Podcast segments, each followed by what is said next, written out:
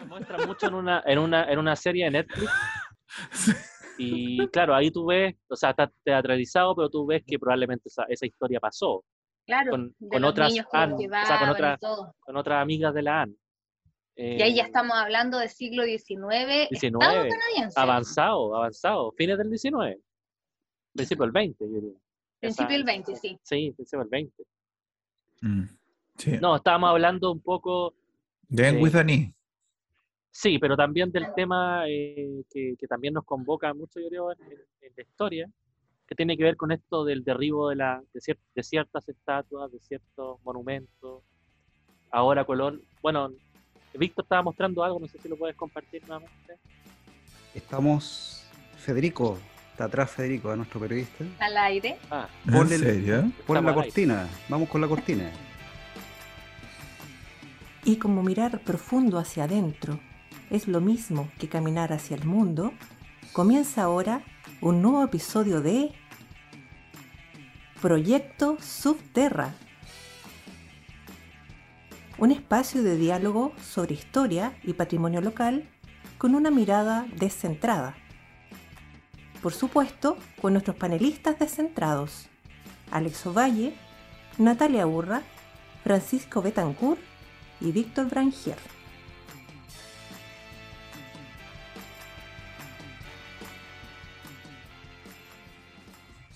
No, estamos eh, partiendo, Alex, con la cuestión de patrimonio, porque Subterra es de patrimonio también. ¿ah? Entonces, está muy fresca la noticia que salió ayer, hoy, que yo la estaba tratando de proyectar. ¿ah? Yo no sé si lo que voy a hacer es legal. ¿ah? Eh, bueno, es parte del aprendizaje esto. Es legal porque aparece mucha propaganda abajo de, de mantequilla soprole, qué sé yo. Ya, pero va- vamos a la noticia. El diario financiero mexicano publicó esto, pues, ¿no? Critican escultura de mujer indígena que sustituirá a Colón, o sea, que a la estatua Colón, debería decir. Es una cabeza olmeca con nombre náhuatl. ¿ah? ¿Y qué pasó? Como ustedes saben, en- tanto en Colombia como en México, los movimientos sociales, las, las protestas, las insurrecciones, se tiraron de cabeza contra las estatuas de Cristóbal Colón. Y de hecho en la Ciudad de México, en el Paseo de la Reforma, trataron de, o sea, me dijeron, si no la sacan, la, la sacamos, ¿ah? el 12 de octubre. ¿ah?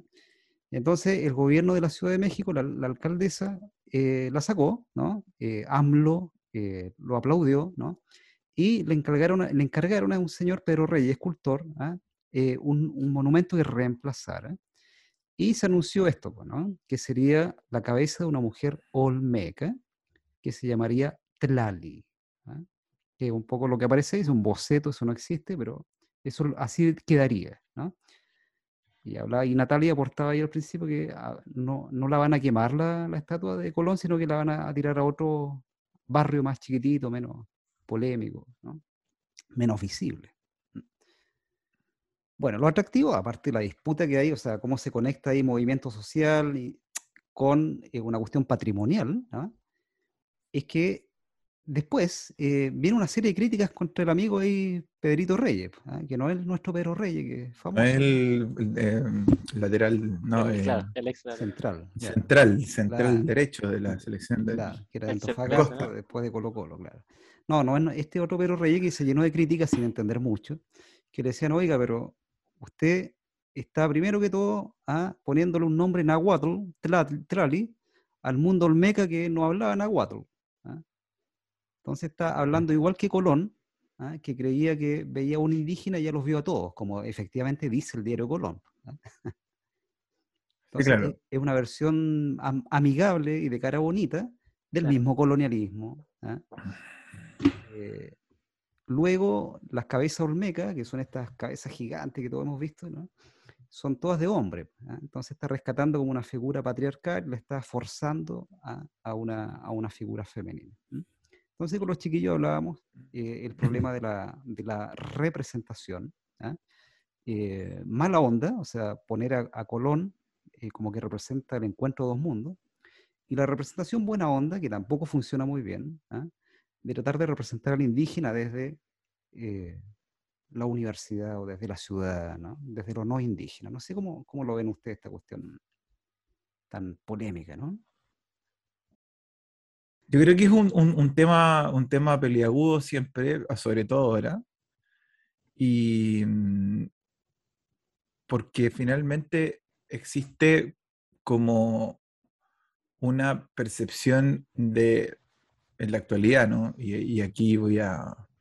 Uy, qué terrible no meterse en ninguna pata, de- en ninguna pata del caballo, porque son muchas patas. Ya Son cuatro. Ah, sí, a propósito de lo de, ya, ya nos metimos, ¿no? Pero estamos en un momento de, de resignificación, ¿cierto? Ese, ese es como el... Yo partiría como en términos más, más, más de juicio, más de nada, más de interpretación, estamos en un momento de resignificación de cosas. Y en parte el- el- el- las figuras de eh, sujetos o de personajes, más bien, eh, de, la, de este periodo, ¿no? de este punto cero de lo que somos los latinoamericanos, diría yo, está, parece que siendo impugnado por ser atribuido a un espacio de, o sea, un, un- momento de opresión, ¿no? O sea, en el- finalmente todas estas personas son símbolos de la opresión, eh, en, en- en general. ¿Por qué ellos, y ahí yo abriría quizá una pregunta más abierta, y por qué estos sujetos y no, por ejemplo, también los libertadores? ¿Por qué, por, por qué ellos y no, eh, no O'Higgins. ¿ah? O'Higgins. Claro, porque no, no yo, yo pensaba en esto, digamos, esta semana, puesto que, puesto que claro, estamos en, en, mi, en, mi, en, mi- en mis labores docentes, estuve justamente pasando el 12 de octubre y vi la misma, la misma relación que, que hiciste tú, ¿no? De, de, de la, del, del no, de la no comprensión nunca de Colón, qué es lo que vio, y por otro lado, la incapacidad del otro mundo para comprender qué es lo que estaba pasando. ¿no? Eh, al, al- al revés, digamos. O sea, nosotros tenemos, estamos haciendo siempre eh, eh, a posteriori eh, eh, razonamientos que, y dándole culpas o responsabilidades que evidentemente se hicieron, ¿no? Pero, o sea, yo, yo en ese sentido como que tomo, tomo una distancia como muy, muy de observador al respecto de esto. No me, el, el- tema de, la, de, de que saquen, eh, de que saquen eh, eh, estatua es mucho menos eh, riesgoso que otras cosas, que otro tipo de censuras, para mi modo de ver. Si es que, si es que lo vemos como una, como una censura a algo, ¿no? Algo que sería como este, este mundo opresor. Porque eso es, pues y digo mundo opresor porque lo veo como un orden que se está rompiendo y tal. Mm. ¿no? No sé, esa sería como una interpretación a priori también, como una de, de arranque. Claro. No, no lo veo como, como no, no puedo tomar una, una, una, una perspectiva, eh, una posición, perdón, al respecto. Sí. Oye, y además venía que viene de bueno la- ni malo. viene de la mano también con una serie de medidas que tomó AMLO, eh, que es no solamente sacar la estatua de Colón y poner a, la, a Tlali, ¿ah? sino además cambiarle el nombre a algunas, algunas fechas, algunas calles. eh, no recuerdo si es que, bueno, ahí los- nuestros televidentes mexicanos nos van a corregir por los comentarios de Claro. YouTube después, 10 años después. ¿ah? Este, pero, por ejemplo, el, a ver, creo que era una calle o una fecha, era el- la Noche Triste. ¿ah? Claro, Entonces, esa Claro. cuestión, claro, la cambiaron, ¿ah? y va a ser como la, Claro. la noche exitosa. una cosa claro, así, porque es claro. lo mismo que decir acá en Chile, perdón que no, no me va a interrumpir mucho, pero lo mismo que decir acá en Chile, el desastre de Curalaba, Claro. que siempre a mí me ha parecido, Ah, desde caro chico me ha parecido como raro. ¿Por qué? O sea, es, es como tan Sí. apoteósico decir desastre, Mm. como oh, la gran tragedia, pero si no, no- no estamos peleando, no, ninguno de los que estamos acá estuvo en Curalaba, entonces no- ni- en ninguno de los dos bandos, entonces Claro. desastre, ¿por qué decir desastre? Es como decir la gran victoria de Curalaba. Claro. La batalla de Curalaba, para algunos era la gran victoria y para otros fue el gran desastre, pero para consignarlo como desastre es de, un- de, una, par- de una parcialidad, pero... En esta historia ha sido historia latinoamericana, yo creo que ha sido muy parcial. Mm. Se ha construido desde una mirada hegemónica impuesta por un eurocentrismo, entonces ciertos acontecimientos históricos, ciertas fechas, Están ensalzando más bien las glorias de este imperio transatlántico o ultramarino hispano, pero no los desastres que podrían haber significado para nuestros pueblos indígenas. Creo que ahí responde mucho a esta idea generalizada de una historia, como dicen muchos, que la construyen los vencedores. Y de ahí viene esta idea de quién es el vencedor, quién es el eh, vencido. Y cómo entonces se va articulando este discurso histórico y lo que finalmente se termina promoviendo en todo tipo de situaciones a través de este discurso histórico. Oye, pero, pero ah, eh, en eso que es súper interesante lo que tú acabas de decir y que yo comparto, digamos, el, diagnóstico, digamos, de, que eso es lo que, lo que pasa, eh, así ha funcionado, digamos. Eh, lo que yo tengo aprensión es en que una vez sacar, o sea, nos deshacemos de este discurso hegemónico, de esta, de, este, de esta historia oficial, pero pasar a asumir ahora como nueva historia oficial esa otra contrahistoria. Ah, para mí ahí hay como una, una cierta como dificultad, o, o, o considero que es problemático. No sé si me, siguen, digamos.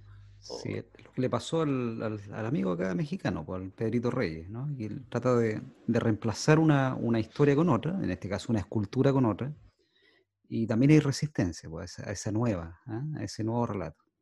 Como dice Natalia, bueno, como la historia de los vencedores, pero en este caso también hay un, hay un relato escultórico ¿ah? de los vencedores que está tratando de ser reemplazado con otro relato escultórico, ¿ah? eh, pero que también es conflictivo, que también puede ser frágil, como dices tú, Francisco. Claro, yo, a, lo que voy es el hecho de asumir, eh, porque en el fondo estamos hablando, creo yo, también estamos hablando de, memoria. O sea, hemos asumido como la historia objetiva, que sabemos que no existe, eh, como una historia objetiva, incuestionable, una memoria particular, que son la de los vencidos, ¿no? La de los eurocéntrica, la de, los europeos y, sus descendientes más directos, ¿no? Lo que, yo veo lo que yo veo problemático es reemplazar esa memoria parcial por otra memoria parcial. Eso es lo que yo veo. Eh, yo eh, tengo una.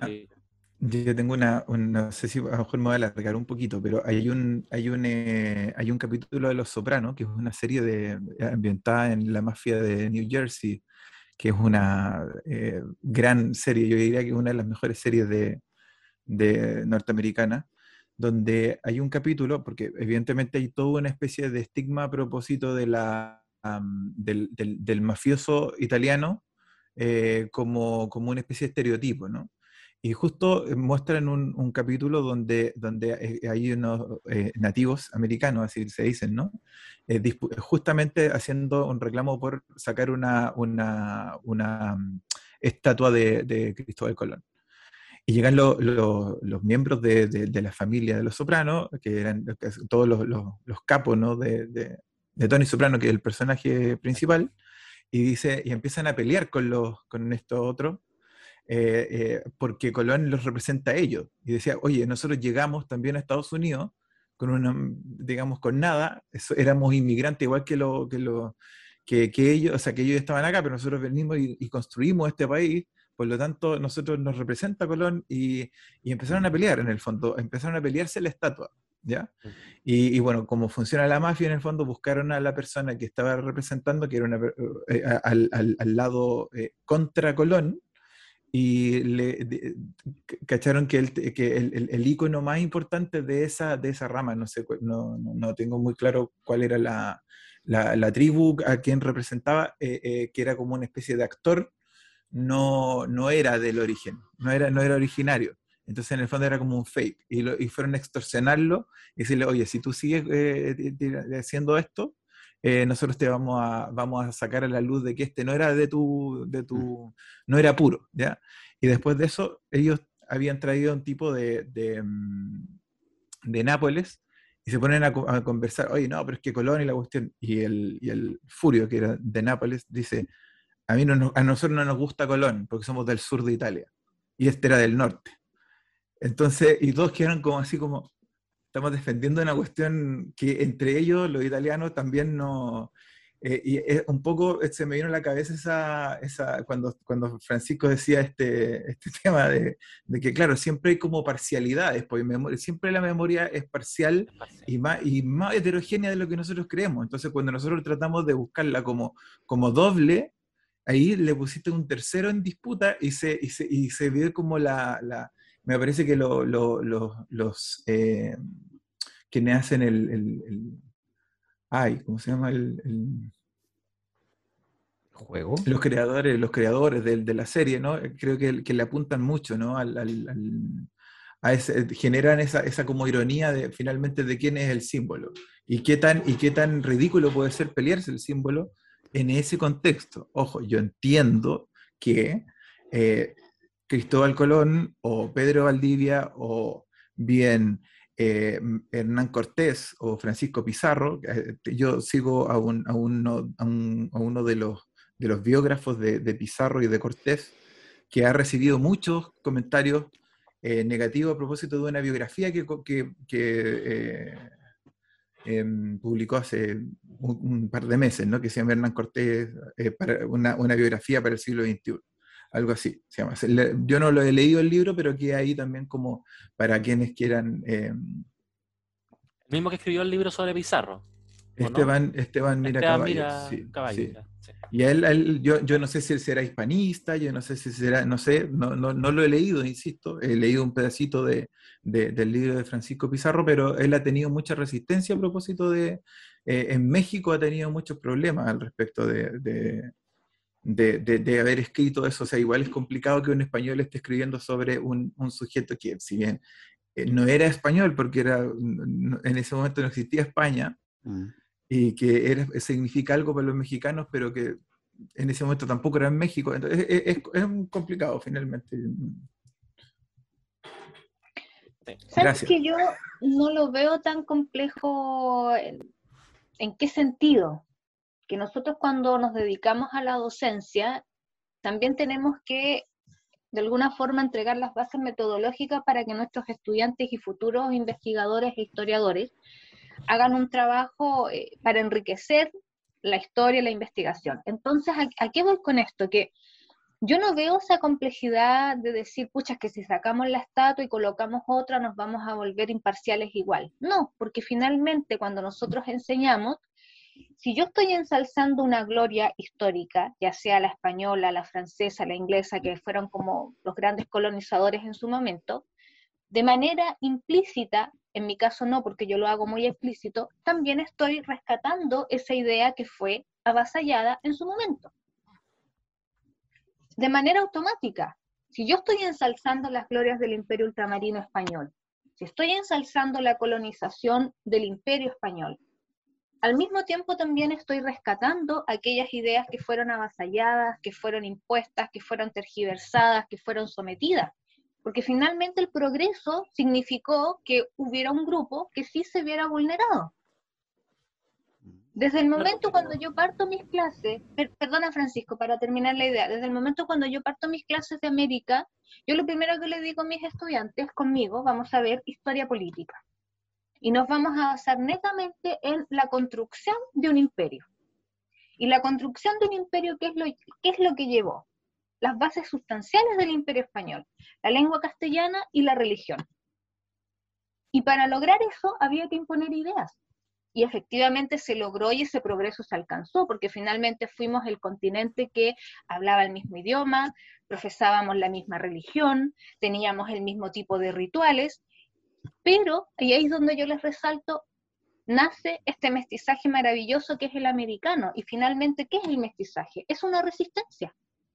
Una resistencia a las imposiciones de ideas, es una resistencia y el rescate de la pervivencia de costumbres e ideas y que finalmente tuvieron que readecuarse y adaptarse y por eso mismo las camuflaron con ideas muy, muy hispanas y muy hegemónicas. Entonces yo no veo dónde está el complejo de decir si hacemos una cosa nos vamos a pasar a la otra, porque yo siento que de manera automática nos estamos refiriendo a las dos.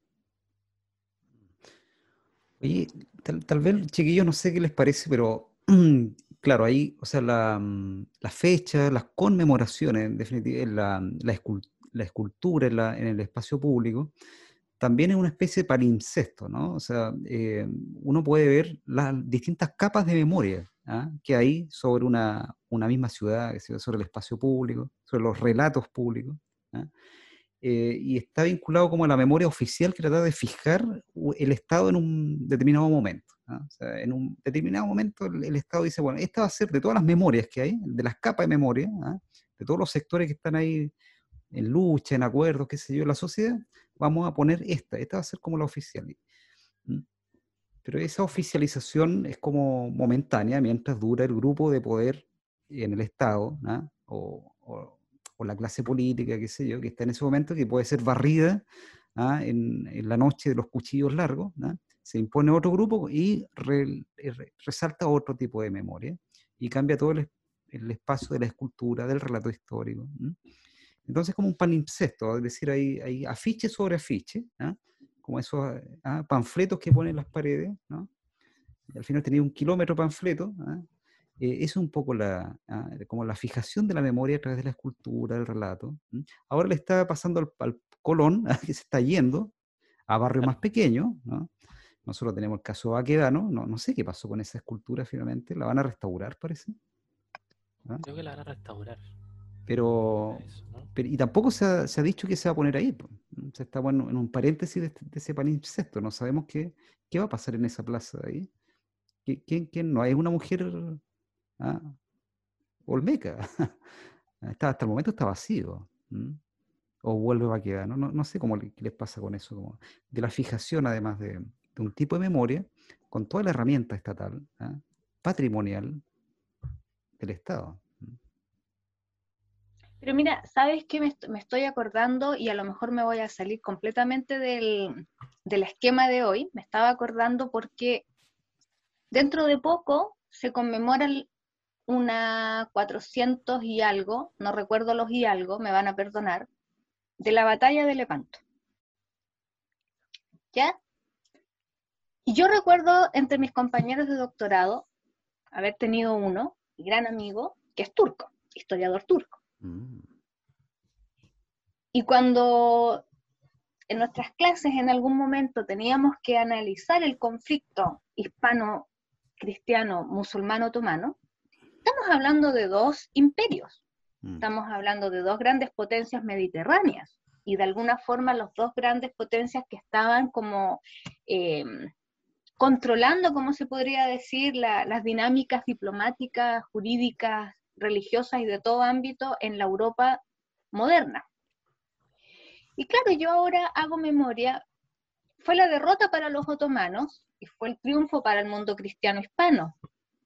Pero para el mundo otomano la derrota de Lepanto no fue un, simbolismo terrible, algo que dijéramos, chutas, que pensaron que iban, fue más que nada la derrota del orgullo.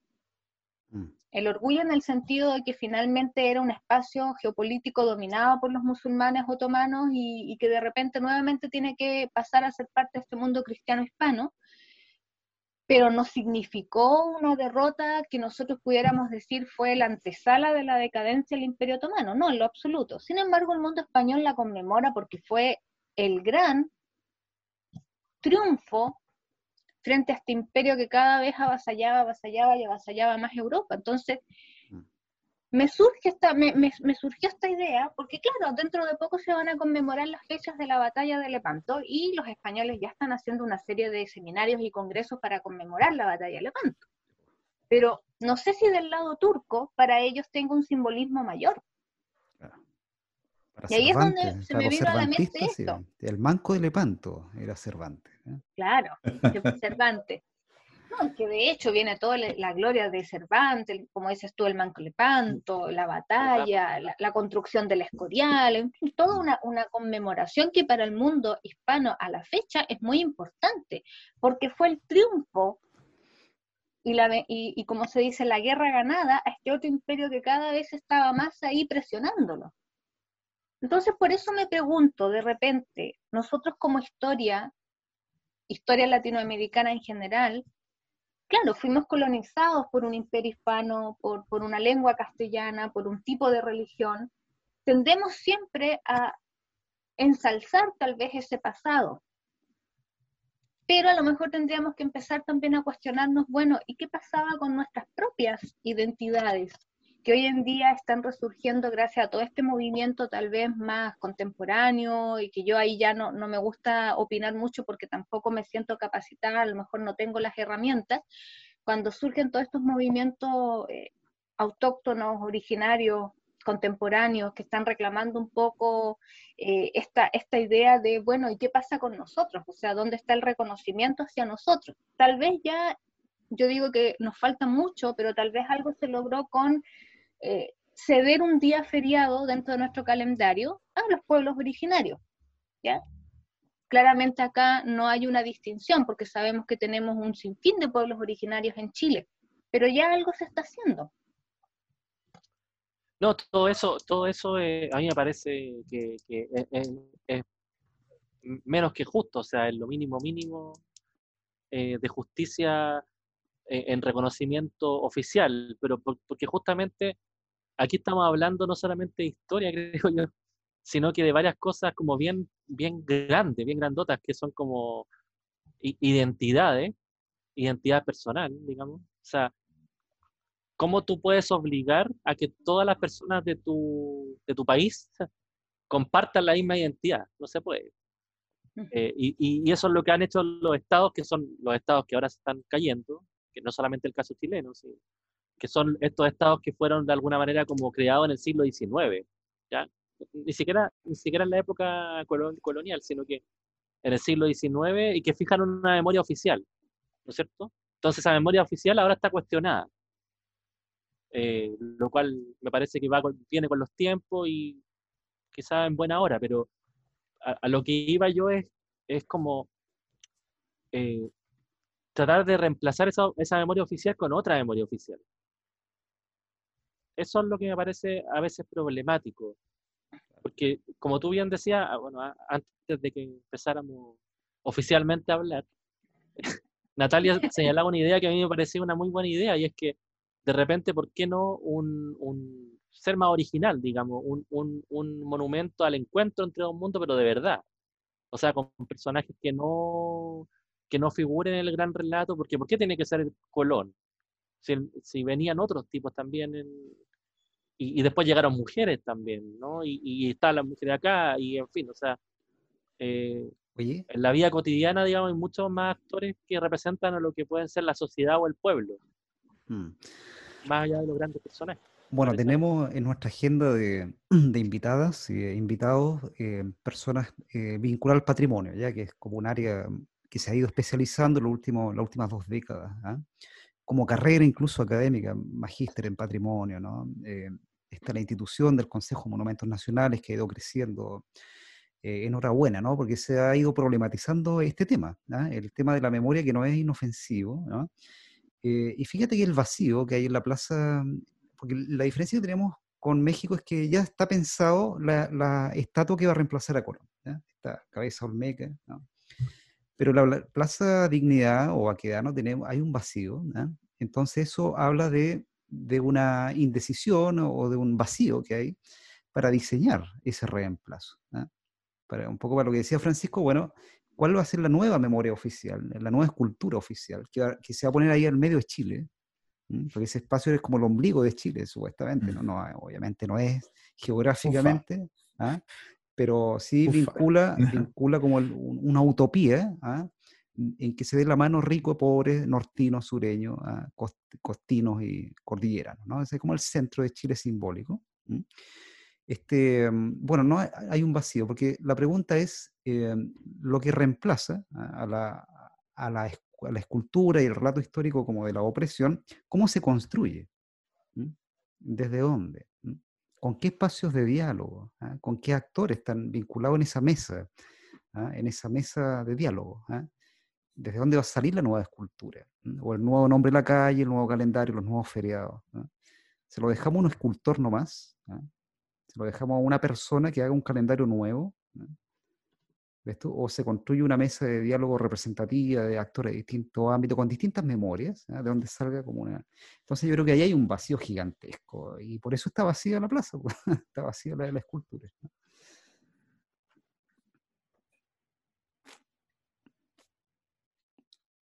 Nos quedamos todos callados, no, no. Sí, sí. Vacío. Sí, pero es que es masivo, pues, justamente. Nosotros, yo insisto, en, como en el, como hablé en algún momento del, del momento cero, yo creo que estamos en eso. A mí me, me- tiendo, tiendo a, a- a idealizar mi, mi, mi sociedad actual o mi- llevarla a un, a un, a una a un, a un momento de, de- respeto por las diferencias mucho mayor que, que una sola. O sea, no, no sé si es que eh, sea necesario tener que unificar en ese sentido ese espacio en, en general, digamos, no- no me- porque finalmente la decisión siempre la va a tomar alguien. Y esa, entonces la pregunta es, bueno, ¿vamos a poner esto? ¿Vamos a someterlo a plebiscito? Eh, y eso significa también utilizar la- las herramientas del mismo liberalismo decimonónico que puso a, a, a- a Baquedano ahí. ¿ah? Entonces, me, eh, eh, siempre va a ser, digamos, y ahí hay una, una cosa que nosotros no podemos sosleyar, es que, es que no podemos dejar de escuchar a la historia. Y, y tenemos que construir la historia o, o nuestro, nuestro devenir actual, eh, ojalá pensando en el siglo XXI, eh, eh, esa, esa heterogeneidad que creó el siglo XXI, eh, esa, esa- ese respeto por la diversidad que creó el siglo XXI, eh, y evitando justamente todos esos otros monumentos que se crearon durante el siglo XIX y el siglo XX. Me pasa a mí, es una, es una opinión y podría quizás a lo mejor, eh, eh, a propósito del, de- del patrimonio y de, y de los traumas, qué sé yo, eh, Berlín es una de las ciudades que, que recibió mayor castigo durante la Segunda Guerra Mundial y, el, y después durante casi todo el siglo XX. Y el muro está señalizado en todo, el- en donde pasó, está señalizado por todos lados. Y, y están todos los, todos los espacios de conmemoración a propósito del holocausto, están todos ahí. Pero es una de las ciudades que es más eh, eh, cosmopolita, uno, y que es la más variopinta, y donde todo el mundo se puede encontrar ahí, a pesar de que eso está ahí. O sea, yo creo que el negar los traumas, ¿ya? Eh, como por ejemplo, el que se hubiese quitado el nombre a la calle 11 de septiembre y se hubiese puesto Nueva Providencia, que incluso mucho más conservador aún, ¿ah? Eh, el, el- el- el eliminar cosas como eliminar memorias traumáticas, a mí me parece eh, como, como no, no hacerse cargo de lo que ya pasó y, de, y que lo que tenemos ahora ya no es distinto. eh, eso, eso me, pasa a mí. Ahora, yo sé que me estoy yendo un poco de lo que de la, de la, de la, de la consigna que nos puso, que nos puso Víctor, ¿no? Eh, ¿qué, qué hacer? Qué, ¿Cómo se hace? No sé, yo creo que no, yo no, en este momento no, no, no me inclinaría por poner algo eh, eh, tan fijo, sino que trataría de, de- de dejar que la, la ciudad se expresara ¿no? en, ese, en ese hito. ¿no? Es, es un poco lo que me, me, me pasa a mí. No sé. Desde lo no oficial, porque si no, como dices tú, vamos a caer otra vez en que el Estado va a tener que decir, ¿qué es lo que vamos a hacer? Eh, vamos a hacer un concurso de, escultores, ya, y luego una vez que tengamos el concepto, todo eso lo vamos a, a- a- a votación, como las democracias liberales del siglo XIX, siglo XX. No sé, pues, eh, lo encuentro, eh, insisto, yo, a mí me interesa mucho el tema, eh, más tomar una posición, eh, acercarme a cualquier visión eh, dual, eh, unos contra otros, me, no, no me satisface. No me satisface para nada. Entonces, en términos patrimoniales, siempre, eh, y ahí está, a propósito de, la, de la- de la identidad, yo creo que hay muchas identidades dentro de el país, o de Chile o de la región, América Latina, lo que sea, que nunca les va a, nunca les va a satisfacer los monumentos. Ese- eso es un poco lo que me pasa a mí, porque finalmente las cosas, las personas eh, se mueven en espacio, pero no necesariamente, eh, eh, si no hubiesen, no hubiesen ocurrido esta- estas coyunturas políticas, quizá, no habría sido una, un, tema, el tema de esto de los eh, monumentos. No sé, soy demasiado, estoy demasiado... Eh, Faltó cafeína. No, no, no, no, no nos faltó cafeína. Es que sinceramente yo encuentro que, que no, no, hay ninguna posibilidad de, de, dejar contento a nadie con esto. Sí, estoy de acuerdo con eso. Por otro lado, y por, y por, otro lado, y eso yo creo que es una cosa que es súper, súper, súper eh, eh, eh, como opulento de enseñar a la sociedad. O sea, no tenemos para qué eh, tener estos monumentos o tener, tener que ponernos de acuerdo 100% en todo, en términos de qué es lo que nos va a representar porque es ahí donde se construye una sociedad diversa. Entonces yo, o sea, a propósito de lo que decía Natalia de, de, la, de la, labor pedagógica, yo, yo justamente me, me, sentaría ahí, porque si no, siempre vamos a tender a homogenizar a las personas. Y eso no, y eso no va conmigo, digamos. ¿ah? Me, me, gusta que las personas se expresen eh, como quieran y que se identifiquen con lo que quieran. Eso es lo que, y, eso evidentemente que atenta contra el patrimonio, salvo si cuando hay, excepto, perdón, cuando hay una, una, una un levantamiento de, desde abajo, ¿no? desde, la, desde, la, desde, la, desde el propio reconocimiento, sin imposiciones. Pero lograr eso, yo insisto, yo tengo una visión demasiado idealizada al propósito de, de esto. Oye, a las estatuas de Colón y de Baquedano le pasó lo que a Jeremías Springfield. ¿eh? Disculpe, discúlpeme, necesito contestar una, llamada. Conteste, conteste. Bueno. Eh, yo estaba pensando en, varias de las em, palabras que decía Alex, y en algunos casos me quedé un poco pegada, porque yo digo, efectivamente no tendríamos que borrar nuestra memoria traumática, pero yo siento que la forma en cómo se ha conmemorado la memoria traumática en Chile es ofensiva nuevamente para mm. las personas que fueron víctimas. Porque, por ejemplo, Alex mencionaba la avenida 11 de septiembre y a la vez también nos hablaba del tema del muro de Berlín. Yo me imagino, no, no he tenido la oportunidad de conocer Alemania, pero yo me imagino que en ninguna parte de Alemania tienen una avenida que diga Adolfo Hitler. Porque desde el momento en que lo hagan, me imagino que iban a saltar toda la, la, gente en sí por el simbolismo que ello significó. Ahora, el tema del muro yo lo asocio a una cuestión muy cotidiana, más allá de un tema monumental. ¿Por qué? Porque el tema del muro viene a simbolizar la división entre alemanes, pero no fue una división entre alemanes por gusto, fue una división entre alemanes por una imposición política que venía desde arriba. Y para ellos mantener el muro es como el simbolismo de que ahora nadie nos va a separar y siempre vamos a estar unidos. Por eso mismo el muro se le puede rayar, se le pueden dejar mensajes, a pesar de que hay espacios que están protegidos por lo que entiendo, pero hay otros en los cuales la persona puede dejar su mensajito como yo estuve acá. Pero en el contexto nuestro, yo siento que la memoria traumática ha sido muy mal empleada desde el momento en que se ensalza, como digo yo, un, un, proceso histórico muy doloroso, primero con el nombre de estas avenidas, pero sin embargo también tenemos eh, indicios del mismo dolor que sintieron las víctimas de la, de la dictadura en Chile como Villa Grimaldi. Ya ahí tenemos un ejemplo claro del simbolismo del dolor y que efectivamente eso tiene que estar ahí para no conmemorar el dolor, sino para, ¿cómo podríamos decirlo?, provocar empatía en las nuevas generaciones, ¿ya? Pero en el caso de, de, los monumentos tal vez más históricos, donde se ensalza una gloria eh, pasada, tal vez muy, muy hegemónica, muy europea, ahí es donde yo digo que tal vez a nosotros nos hace falta tener como esa, ese equilibrio, ese equilibrio de decir, porque nunca vamos a dejar contento a nadie. Yo ahí coincido con Alex completamente, porque probablemente hay mucha gente que está enojadísima porque sacaron a Baquedano de la antigua Plaza Italia. Así como hay otros que dicen, no, es que a mí me da lo mismo, mejor que la saquen, ¿ya?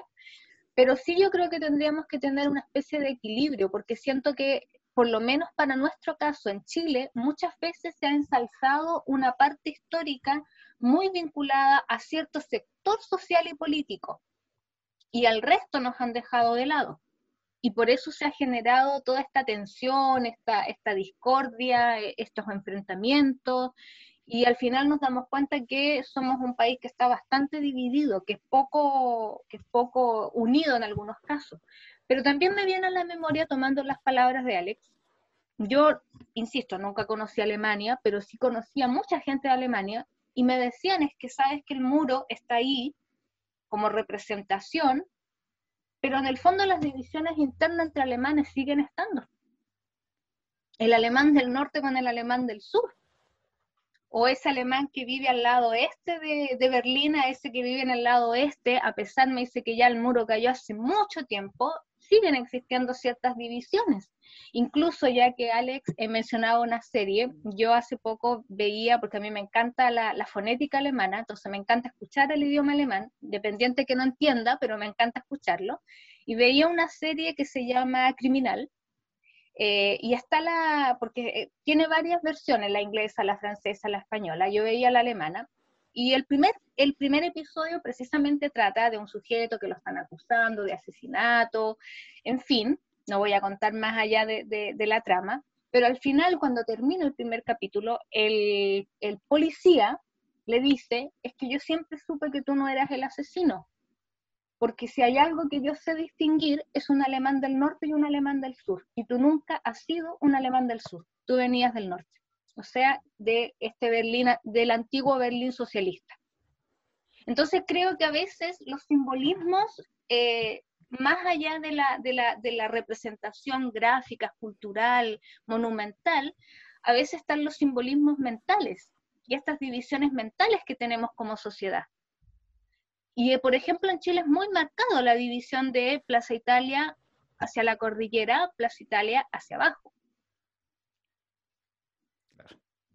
Eso yo lo encuentro más, más interesante. O sea, porque ese, ese hito nos da el hito ombligo que dices tú, Víctor, es, mucho más fuerte. Sí. Y que comunica la, diversidad con un celular.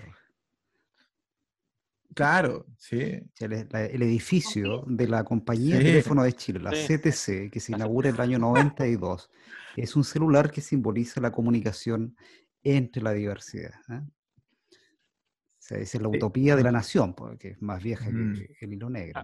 A, mí me pasa que, eh, escuchándolo a todos, eh, digamos, son súper interesantes, tiendo, a estar de acuerdo con, con, varias cosas que todos han dicho, digamos no, no podía dejar de acordarme cada cierto rato eh, del, de que esto está unido en el caso de, lo que vive la Plaza Baquedano, Italia, Dignidad, eh, el proceso político y la convención, ¿ya?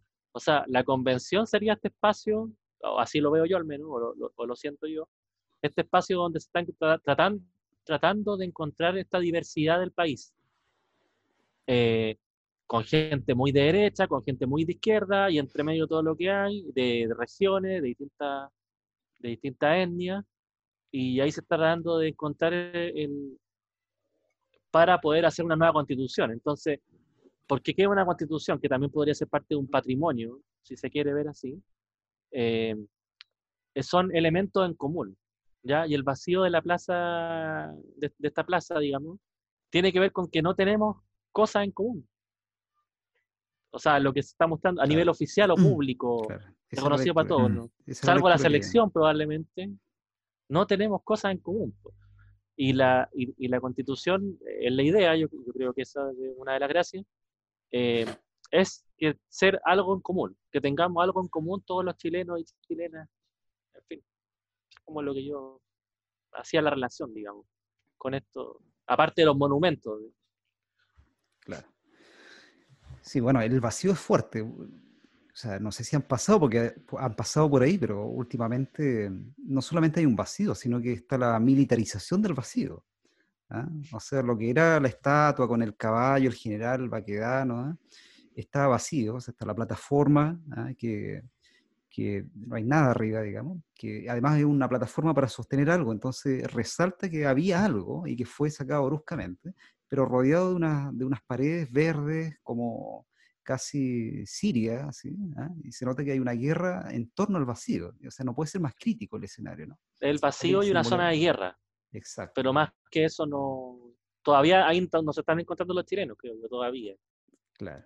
Y, lo No además en pausa por un virus, digamos. ¿ah? O sea, Aparte. o sea, triple crisis. ¿no? Eh, Vacío, militarización y, y virus, digamos. ¿no?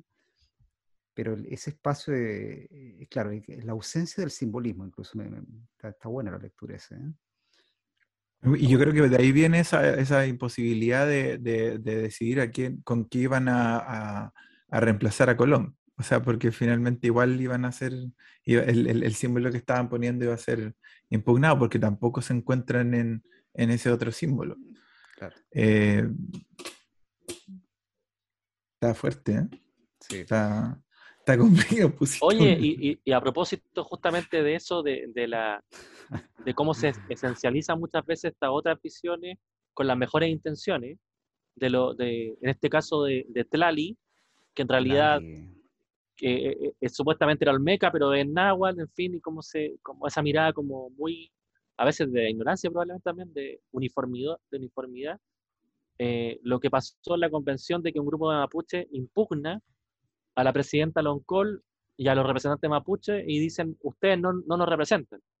O sea, eh, porque también la tiene difícil la convención, o sea, porque, porque tra- trata de uniformar, o sea, trata de decir, bueno, estos van a ser los representantes de tales o tales partes de la sociedad, eh, trata de uniformar aquello que es muy múltiple, o sea, uno puede seguir, eh, entre más uno va abajo, eh, en la capa profunda de la sociedad, puede encontrar más divisiones, más divisiones, más diversidad, pero en algún momento uno tiene que, o sea, la, convención intenta hacer eso, digamos, decir, estos son los 155 representantes de la, de la sociedad, eh, y no hay más, digamos pero eso también es, una es, es complicado.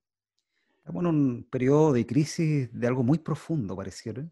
Hace harto rato que no es, del, es- no es de la élite, no es del modelo, o sea, obviamente de todo eso, del Estado decimonónico, pero una cuestión muy profunda que es, es la- es como la crisis de la representación ¿ah? en sí misma. ¿ah? O sea, cualquier persona que se, se toma el derecho de representar a otro, ¿ah? eh, Se puede, sí. ¿no? no, se fue así, sin anuncio, ¿no? Le llueven como la- las críticas. Eh, o sea, la demo- no, no es la democracia la que está en crisis, sino la democracia representativa. ¿no? El patrimonio está en crisis porque no, no porque la estatua es fea, no es una crisis estética. ¿ah? Eh, tal vez no histórica tampoco, pero sí de representación. O sea, Colón no representa México, no representa Colombia. Baquedano no representa los nuevos tiempos. Entonces, pareciera que la crisis es como de la representación en sí misma. Y este es un debate viejo, pues están los, los estudios subalternos de, de la India de los años 80, que, que ya le pusieron, era una crisis dentro del marxismo, ¿no? porque el, el fundador del- de los estudios subalternos, Ra- Ranajit Guha, era del Partido Comunista Hindú, ¿no? y dice, cuidado que nosotros desde la academia hindú eh, nos tomamos el derecho de representar al mundo campesino, rural, religioso de la India. ¿ah? a propósito de una crisis, de una revolución fallida que tuvieron los 70, la revolución naxalita, que es rural, era como el maoísmo hindú, que no, no funcionó. Entonces el Partido Comunista hindú entra en una, en una crisis, en un diálogo súper rico, digamos, en una autocrítica. Es decir, bueno, ¿cómo representamos este mundo diverso hindú? ah? Porque no tenemos proletariado. ah? Y desde ahí nacen estos estudios subalternos, es decir, bueno, ¿cómo nosotros que somos intelectuales representamos? ah? y, y militantes, digamos, y representamos al mundo popular. ¿m?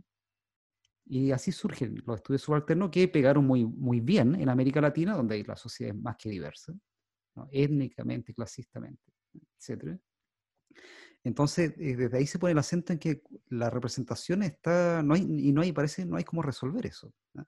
Y el patrimonio está al medio, porque el patrimonio representa a todos los chilenos, a todos los mexicanos. Eh, La estatua ah, de conciliación debe representar. Esto es como- Que acá a mí también me quedan dudas con la misma estatua para el pueblo español, insisto, yo no lo veo una estatua representativa en lo absoluto para el pueblo español. De hecho, es una estatua que además se crea a finales del XIX, casi entrando al siglo XX. Ya prácticamente España había tenido que ceder el poder de todas sus antiguas colonias o virreinatos. Entonces tampoco hay, siento yo, una unión de esa estatua con la mentalidad española propiamente tal. O sea, si yo tuviera que decirte algún simbolismo, yo creo que es mucho más simbólico para ellos las estatuas, qué sé yo, de Isabel la Católica, de Fernando el Católico, de Carlos V, de Felipe II, eh, no sé, el Palacio Real, claro, de los comuneros. los comuneros en Yuste. De hecho, este año se conmemoraron los 500 años de la revuelta comunera. Ya, o sea, ellos conmemoraron, qué sé yo, hace un par de años atrás, eh, los 300 años de el advenimiento borbónico, pero como que la estatua de Colón no la veo en lo absoluto representativa para ellos, tampoco la veo como un simbolismo de, unión para ellos. Es más, o sea, si les vamos a preguntar a catalanes o vascos qué piensan de la, de la estatua de Colón, ¿Quién es Colón? Te Claro. Lo más seguro es que nos pregunten quién es Colón, claro. Tengo un problema al colon. Es que, es que de hecho ya ahí hay un tema de diversidad tremenda. Yo recuerdo mucho cuando a uno, por ejemplo, desde pequeña nos hacían leer en, el colegio El Cid Campeador, Rodrigo Díaz de Vivar. De Vivar. Pero Rodrigo Díaz de Vivar es simbólico para el mundo castellano, no así para el mundo catalán ni para el mundo vasco. Exactamente. No tiene ninguna importancia para ellos. ¿ya? Pero para el mundo castellano claramente lo era. Entonces ahí es donde yo de repente digo, hay ciertas diversidades que pasamos por alto y que influyen mucho en cómo, en cómo después la sociedad concibe estos monumentos. Y es bien interesante porque de hecho esa memoria castellana es la memoria que se intentó imponer en España durante el siglo XIX. Por sobre las memorias eh, regionales, digamos, vasca, catalán, canaria.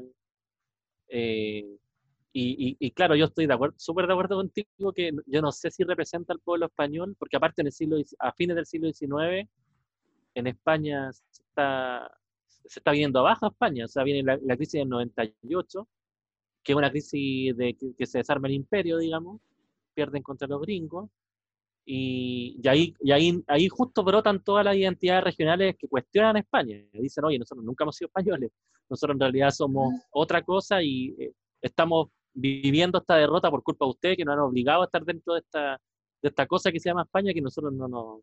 Y surge el movimiento republicano, que finalmente se va a concretar más tarde con la, con la República, pero claro, o sea, siento que acá eh, e, es como un nexo de, siento yo como de en, ensalzar estos monumentos, pero sin realmente tener un conocimiento base si realmente tienen simbolismo o no. Claro. Quizá es un, es un monumento para dejar contentos a los españoles de América y sus descendientes. Yo creo. Yo creo que por ahí va el tema, por ahí va.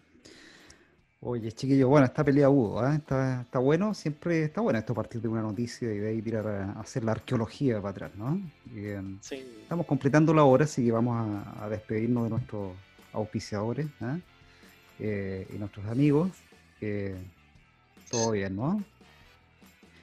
Y y bueno, y tenemos ahí en la parrilla una serie de, colegas, amigos, todos tenemos que están vinculados al patrimonio, que es un área obviamente que está creciendo y que yo creo que se ha puesto también en, la, en el centro de la, de la discusión en, los últimos años. Así que ya, pues chiquillos, vamos, vamos cerrando pues y nos encontramos en el próximo subterráneo. ¿Alguna palabra para terminar o, o simple conejitos? Un abrazo a todos los, ah. los contertulios y a nuestros seguidores oyentes. Eso, y cuiden sus estatuas. No, no podemos terminar. no podemos terminar así. No. Claro, terminamos. No necesitamos banderas. Sí, no necesitamos banderas. Ya, nos vemos.